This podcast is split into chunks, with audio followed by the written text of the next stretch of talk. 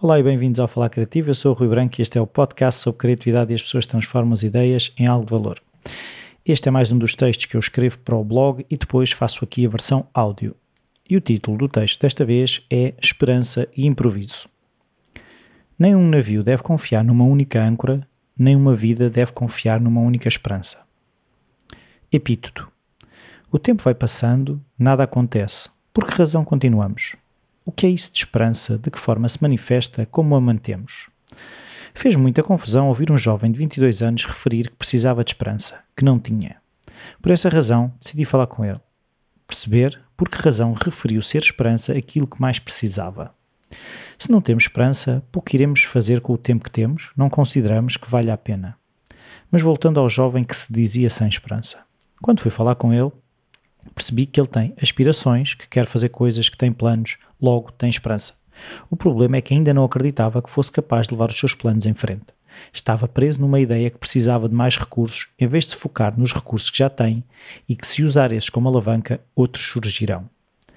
A falta de esperança vem da crença que as coisas connosco não estão bem e que não irão mudar. Em 1967, Martin Seligman, psicólogo americano, começou a estudar a impotência aprendida, em inglês Learned Helplessness, como parte do seu estudo da depressão. A impotência aprendida é quando tentamos várias vezes sair de uma situação e o resultado é sempre o mesmo, não temos a capacidade de mudar.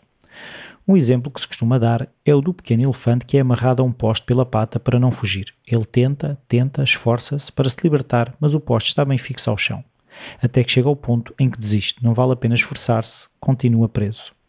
O elefante vai crescendo, fica mais forte, capaz de arrancar 10 postes iguais ao que o prendem. No entanto, nem tenta, tem a capacidade de sair dali, mas na sua crença, aquele poste é forte demais. O elefante aprendeu que não poderia fazer nada, que era impotente relativamente àquela situação. Era bom que fosse só eu, que mais ninguém tivesse passado por isso. O mundo seria bem melhor. Mas infelizmente, muitos de nós, arrisco-me a dizer a maior parte, temos crenças em nós que há coisas que não podemos mudar. Apesar de termos crescido e estarmos mais fortes, há postos aos quais continuamos amarrados. Aquilo que eu me esqueci nos momentos em que desesperei era algo que já falei aqui, a impermanência. Esqueci-me que as coisas mudam, que o posto pode apodrecer, que eu posso ficar mais forte, que alguém pode ajudar a desatar a corda, que alguém pode roubar o poste, um sem fim de coisas. Nas nossas cabeças, achamos que aquilo que nos bloqueou no passado, que nos bloqueia no presente, sempre irá lá estar e que nada do que possamos fazer irá alterar isso. E se encararmos tudo como transitório? E se em vez de aprendermos a ser impotentes, simplesmente aprendemos? Partilhei na página do Falar Criativo um vídeo sobre teatro de improviso e os princípios e regras do teatro de improviso podem nos ser muito úteis para usar nas nossas vidas. O primeiro princípio é dizer sim e. Isto é, quando estamos a falar com alguém, validamos e acrescentamos, em vez de dizer não ou mas, que na maior parte dos casos corta a conversa ou gera discussão. Se acontece algo que não estou à espera, se uma coisa que planeei não acontece da forma que pensei, posso sempre dizer sim e, retirando-me de um sítio de impotência para um sítio onde há algo que possa fazer. Por exemplo, se planeei ir ao supermercado e o meu carro avariou, posso dizer sim e posso ir a pé. Ou sim e posso pedir ajuda ao meu vizinho. Neste pequeno exercício, valido o que aconteceu, aceito, o carro está avariado, tem de ser arranjado, mas não ponho a reclamar com o carro nem a desesperar e arranjo maneira de ir às compras, seja porque posso ir a pé, seja porque o meu vizinho percebe de mecânica ou me pode levar ao supermercado. Seja como for, tem solução e não sou impotente perante a situação. Se queremos estar preparados para viver uma vida em que nos podemos orgulhar, teremos de desenvolver estas capacidades, de ter esperança e de improvisar. Numa entrevista que eu vi do David Weinberger, ele fala de inteligência artificial, dos receios que temos relativamente ao que poderá vir a causar nas nossas vidas, que fique fora de controle e nos domine. Segundo ele, é pouco provável, mas é verdade que os algoritmos que já existem têm feito coisas que não estavam inicialmente previstas e ou programadas. Há coisas que a inteligência artificial tem feito que os cientistas não conseguem explicar e isso assusta muita gente. O homem define-se também pelas ferramentas que usa, o pasteleiro sem forno não consegue levar a cabo a sua função. O físico não tem quadro branco e marcadores ou papel e caneta, não consegue desenvolver todos os cálculos que necessita e nos últimos anos temos olhado para os computadores como ferramentas, acima de tudo, previsíveis. Eu clico no ícone do editor de texto e espero que este seja aberto. Carregue nas teclas para escrever e espero que, quando carregue na tecla A, surja no ecrã a dita letra. Temos uma relação de dominância, de controle, de previsibilidade e é aí que a inteligência artificial nos assusta. Deixa de ser o computador que responde às minhas instruções e cujos resultados eu consigo explicar e passa a ser algo que me pode surpreender, que não é previsível. Temos medo daquilo que não controlamos, daquilo que não conseguimos perceber. Na maior parte das religiões existe esse fator, esse medo do desconhecido. Quando chegamos a um ponto onde não conseguimos explicar, atribuímos isso a um ser supremo, a um Deus, e a única explicação é fé.